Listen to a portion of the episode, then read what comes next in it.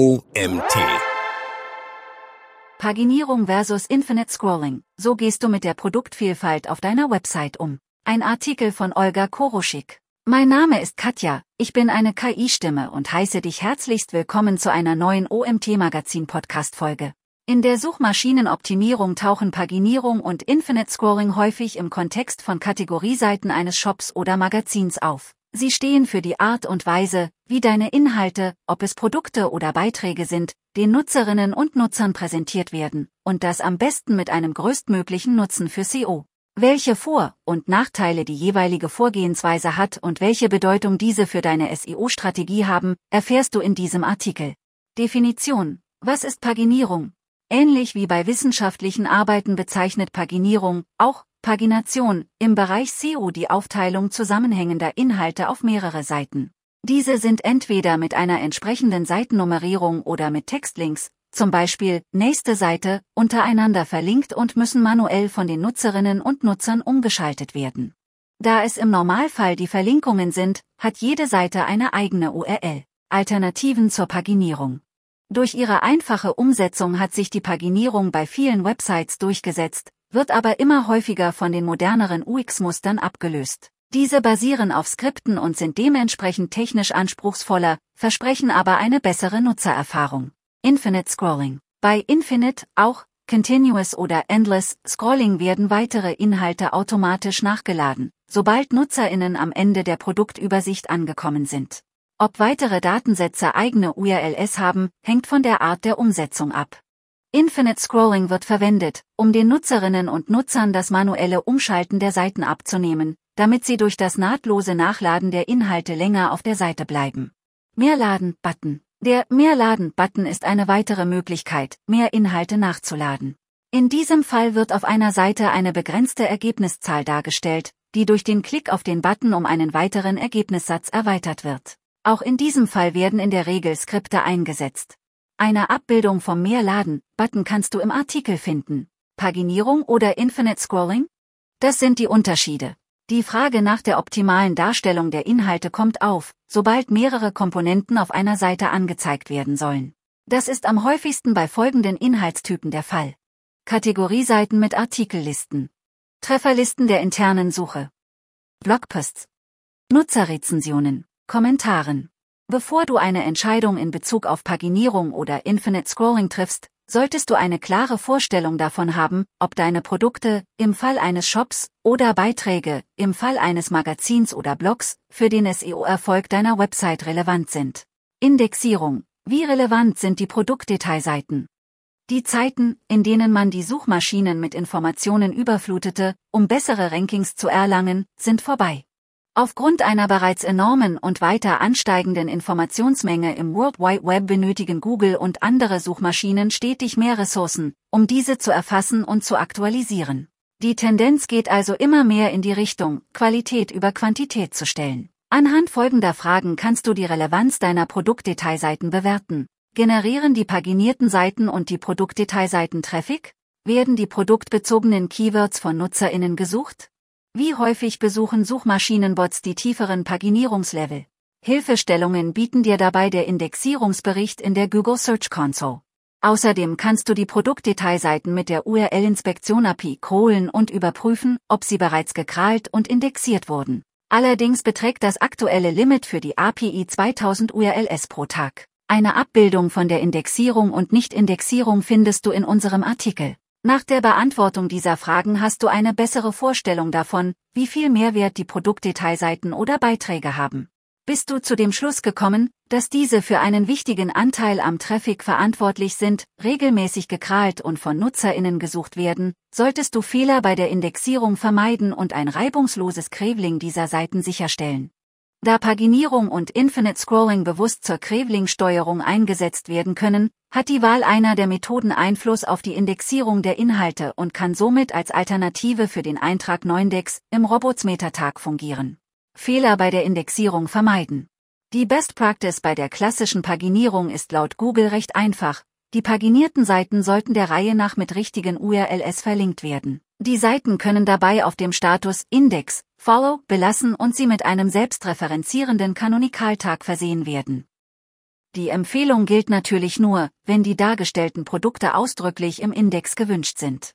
So einfach diese Empfehlung auch sein mag, könnten sich bei der Umsetzung trotzdem einige Fehler einschleichen. Die häufigsten darunter sind Kanonikaltag auf die erste Seite der Paginierung. Verwendung von Neundex bei gewünschter Indexierung. Ausführliche Informationen zur richtigen Implementierung der Paginierung findest du im OMT-Artikel zum Thema Paginierung. Krebling, relevante Seiten zugänglich machen. Werden die paginierten Seiten nicht gekrallt, bleiben Produkte, die nur von diesen Seiten aus zugänglich sind, für die Suchmaschinencrawler ebenfalls unentdeckt. Vor allem größere Online-Shops treffen bewusst diese Entscheidung, um irrelevante Seiten vom Krebling auszuschließen und somit die Qualität der Seiten im Index zu erhöhen.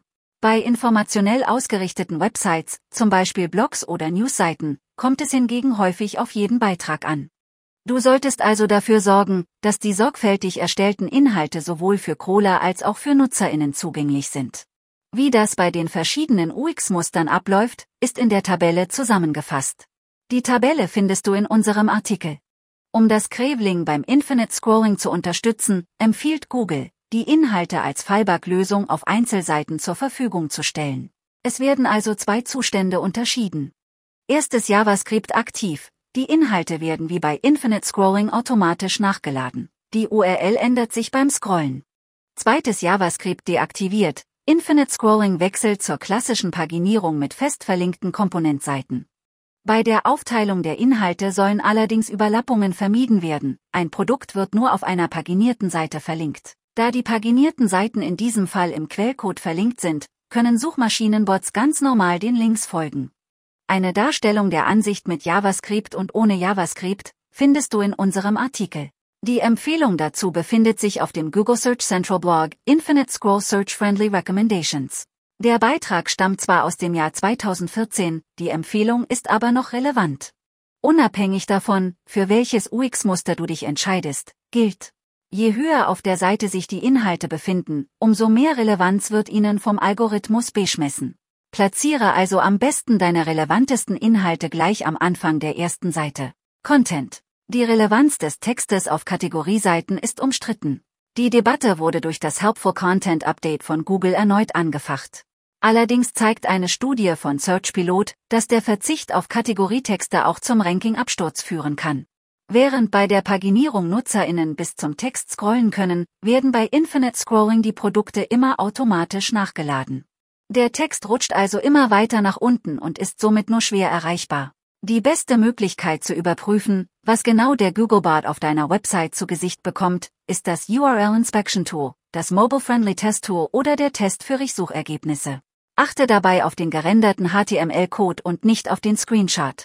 Ein Beispiel für den HTML-Code im Mobile Friendly Tool findest du in unserem Artikel. Dieser Punkt spricht außerdem für eine Anpassung des Content Designs. So sollten die wirklich relevanten Informationen den Nutzerinnen und Nutzern gleich zu Beginn vorgestellt werden statt versteckt am Ende der Seite. Duplicate Content bei der Paginierung vermeiden. Ganz unproblematisch sind die paginierten Seiten im Hinblick auf Content aber auch nicht. Je nach den Standardeinstellungen deines Content Management oder Shop Systems kann es vorkommen, dass der Kategorietext auf allen paginierten Seiten angezeigt wird und dadurch für doppelte Inhalte sorgt. Achte also darauf, dass der Text nur auf der ersten Seite in der Paginierung erscheint. Was die Metadaten der paginierten Seiten betrifft, kannst du diese durch einen automatischen Zähler anpassen. Googles Aussage an dieser Stelle ist aber, dass dieselben Metadaten bei paginierten Seiten kein Problem darstellen. Interne Verlinkung. Da auf den paginierten oder mit Infinite Scrolling umgesetzten Seiten eine große Anzahl an Unterseiten verlinkt wird, solltest du das Thema interne Verlinkung ebenfalls im Blick behalten. Aus folgenden Gründen ist sie für SEO relevant. Erster jedes Produkt oder jeder Beitrag sollte innerhalb der Website verlinkt sein, um gefunden zu werden. Ein Crawler kann die URLs nur dann entdecken, wenn diese intern oder extern von einer anderen crawlbaren Seite verlinkt sind. Bei der Paginierung sind in der Regel sowohl die paginierten Seiten als auch die auf diesen Seiten befindlichen Produkte untereinander verlinkt. Früher wurden Review-All-Seiten verwendet, um alle Produkte auf einmal anzuzeigen und somit crawlbar zu machen. Diese schienen aus UX-Sicht besser zu funktionieren, scheiterten aber an katastrophalen Ladenzeiten. Beim Infinite Scrolling hingegen werden die tiefer liegenden Seiten nicht gekrallt und fließen daher nicht mit in die interne Verlinkung ein. Hier sind wir allerdings wieder bei der Frage angekommen, die wir uns am Anfang stellten, haben die Produktdetailseiten genügend Relevanz, um das Crawl-Budget zu beanspruchen? Zweiter interne Verlinkung sorgt für die Übertragung von PagerAnk. Während bei der Paginierung der PagerAnk unter den einzelnen Produktdetailseiten aufgeteilt wird, ist das beim Infinite Scrolling nur so lange der Fall, wie die Produktdetailseiten auch vom Crawler entdeckt werden können. Paginierte Seiten sind aufgrund der Möglichkeit, alle Produkte zu verlinken, sehr verlockend. Allerdings können andere Verlinkungsmöglichkeiten sowohl für Bots als auch für die Benutzernavigation zielführender sein. So kannst du alternativ die Auffindbarkeit von Produktdetailseiten verbessern. Feingliedrige Aufteilung der Produkte oder Beiträge in Subkategorien. Facettenoptimierung anhand der Filter. Verlinkungen in redaktionellen Inhalten. Anzeigen von verwandten Produkten oder Beiträgen. Relevante URLs in eine Sitemap eintragen. Produkte in Merchant Center Feed eintragen. In unserem Artikel findest du eine Darstellung, wie du die Auffindbarkeit von Produktdetailseiten verbessern kannst. User Experience. Einer der Vorteile von Infinite Scrolling ist die Annahme, dass es von Nutzerinnen und Nutzern als komfortabel und modern empfunden wird. Das liegt daran, dass, anders als bei der Seitenpaginierung, hier keine zusätzliche Handlung verlangt wird, um mehr Produkte zu sehen. Infinite Scrolling ist vor allem vorteilhaft, wenn Inspiration und die Entdeckung neuer Inhalte bei den Nutzerinnen und Nutzern im Fokus stehen. Dazu trägt ein konstanter Content Flow mit einer flachen Struktur bei, alle Elemente sind hierarchisch gleich und haben die gleichen Chancen, für Nutzerinnen interessant zu sein. Andererseits kann das konstante Nachladen von Folgeseiten auch frustrierend sein, da es unklar ist, wie viele Produkte auf der Seite noch nachgeladen werden. Es empfiehlt sich also, am Ende der Liste immer anzuzeigen, wie viele Produkte es noch in der Kategorie gibt. Paginierung erweist sich hingegen als praktisch, wenn NutzerInnen schnell zu spezifischen Inhalten navigieren und diese vergleichen möchten. In diesem Fall bieten übersichtliche Seiten eine bessere Orientierung und fühlen sich weniger überladen an. Paginierung bietet sich also an, wenn NutzerInnen zu den vorherigen Inhalten zurückkehren oder schnell spezifische Informationen finden möchten.